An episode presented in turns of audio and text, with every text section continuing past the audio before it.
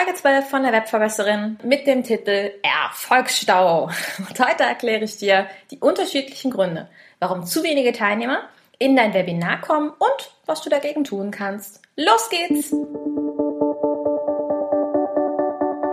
Die Webverbesserin. Der Podcast, mit dem du als Trainer, Coach oder Berater online sichtbar wirst. Erfahre hier, wie du dich und deine Expertise durch Webinare gezielt sichtbar machst. Und hier kommt deine Webverbesserin Mira Giesen.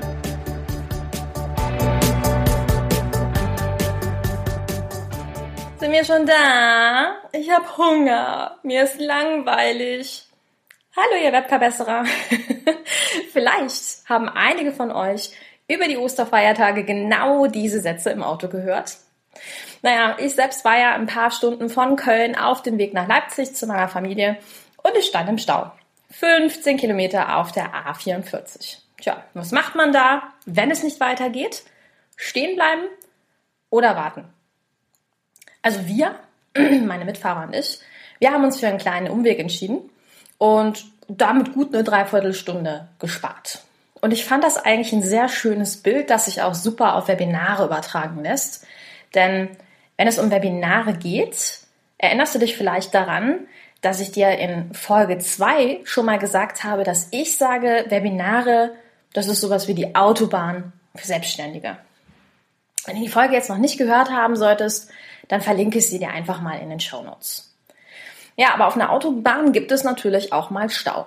Und meine Erfahrung ist, dass der größte Stau in Richtung erfolgreich mit Webinaren der ist, dass einfach zu wenig Teilnehmer kommen. Und meine Frage an dich heute lautet, tja, wie geht's denn dann für dich weiter, wenn es kurze Zeit nicht weitergeht? Denn du hast dann ja im Grunde zwei Möglichkeiten. Also entweder stehen bleiben und jammern oder aktiv nach einem anderen Weg suchen. Ja, was ist der andere Weg? Schauen wir doch einfach mal nach den Ursachen für Staus und wie wir diese umfahren können. Und zwar großzügig. Also, Lass uns doch einfach mal Gründe sammeln, warum kommen denn tatsächlich zu wenig Teilnehmer in ein Webinar.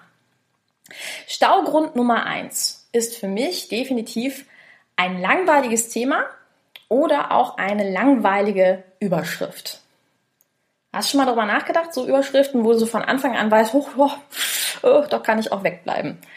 Ja, dann ist natürlich die Frage, welcher Titel funktioniert denn überhaupt? Jetzt hast du hier unterschiedliche Möglichkeiten. Also das heißt, du kannst Überschriften wählen, die sich zum Beispiel mit dem Schmerz deiner Zielgruppe befassen. Also zum Beispiel ein Webinar, das das Thema hat, so überwindest du die Scheu vor. Punkt, Punkt, Punkt. Oder warum sich dein Produkt nicht verkauft oder warum sich dein Produkt schlecht verkauft. By the way, äh, vielleicht hat es der eine oder andere von euch schon gemerkt, der heutige Podcast-Titel, das ist auch ein Schmerzthema. Ne? Warum zu wenige Leute in dein Webinar kommen. Und wenn du jetzt sagst, okay, das ist mir nicht so sympathisch, ich möchte nicht mit dem Schmerz arbeiten, dann kannst du natürlich auch die Hilfe in den Vordergrund stellen. Das funktioniert auch super. Also beispielsweise fünf Tools, mit denen ich meine Arbeitszeit drastisch reduziert habe. Oder drei Strategien, mit denen du deine Facebook-Anzeigen wirklich verbesserst. Generell wichtig ist aber eine Sache dabei. Wenn du einen Mehrwert herausstellst, dann bitte, bitte gib auch einen Mehrwert in deinem Webinar.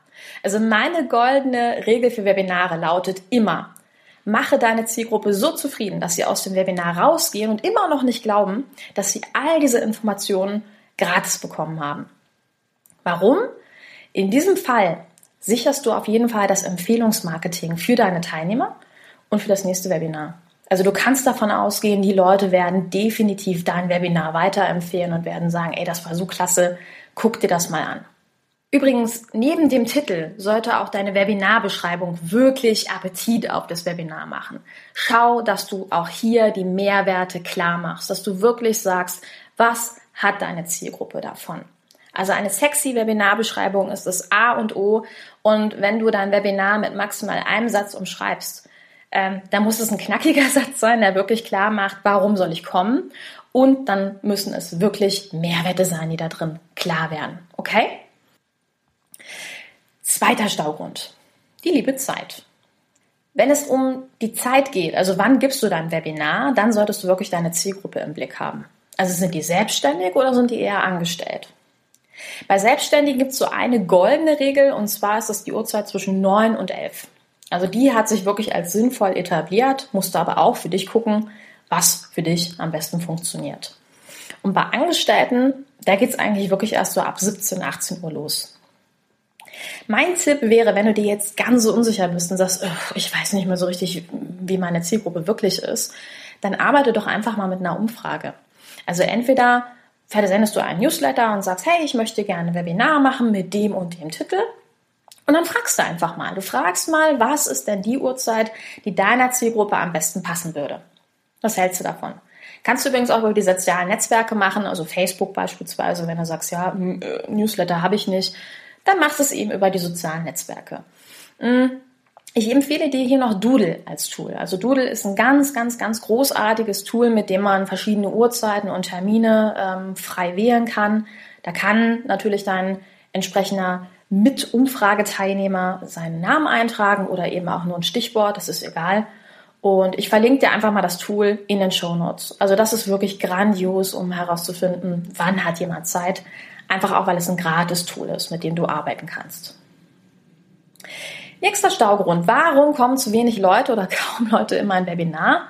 Das hatten wir in einem der letzten Podcasts und zwar das Thema komplizierte Anmeldung.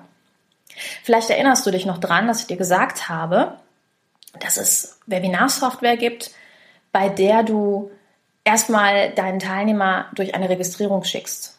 Also du bezahlst quasi für die kostenfreien Webinarräume, indem du dort eben deine Teilnehmer sich anmelden lässt. Es kostet dich Zeit, es ist komplizierter und dann kann es dir passieren, dass deine Teilnehmer abspringen.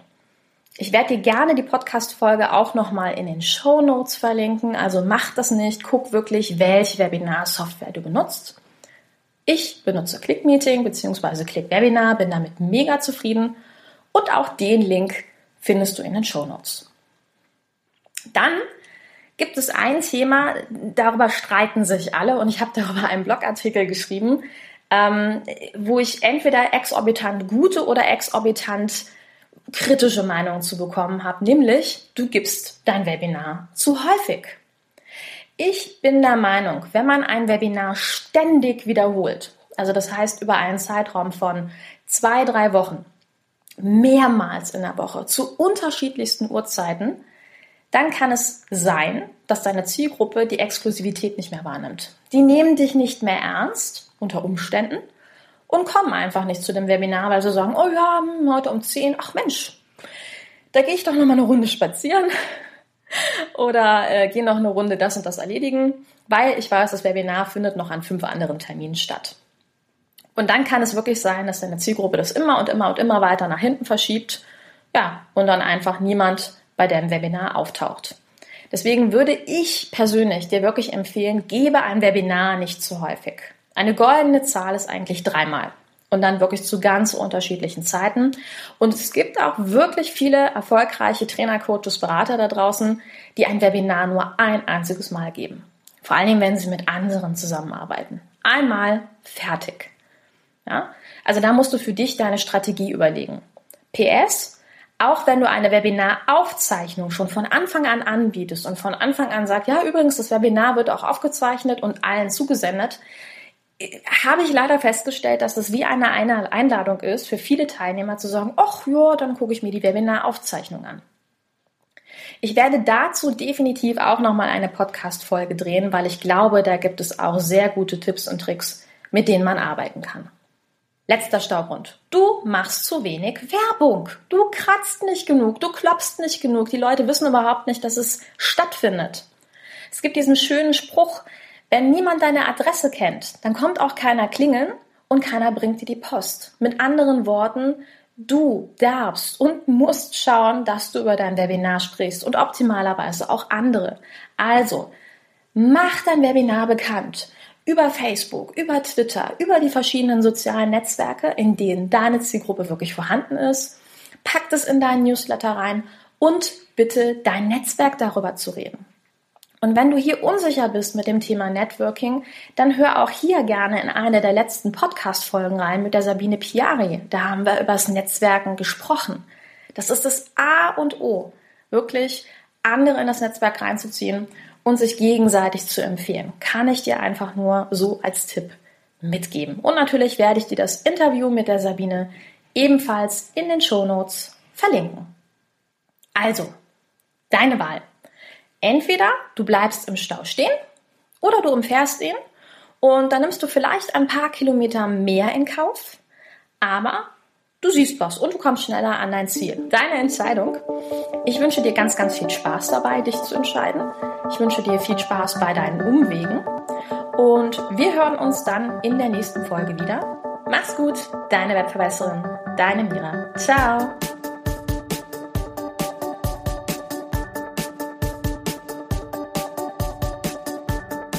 Diese Folge hat dir gefallen? Dann verbessere auch du das Web und unterstütze diesen Podcast mit deiner 5-Sterne-Bewertung auf iTunes. Vielen Dank! Und für mehr Informationen besuche einfach die Seite www.webverbesserin.de.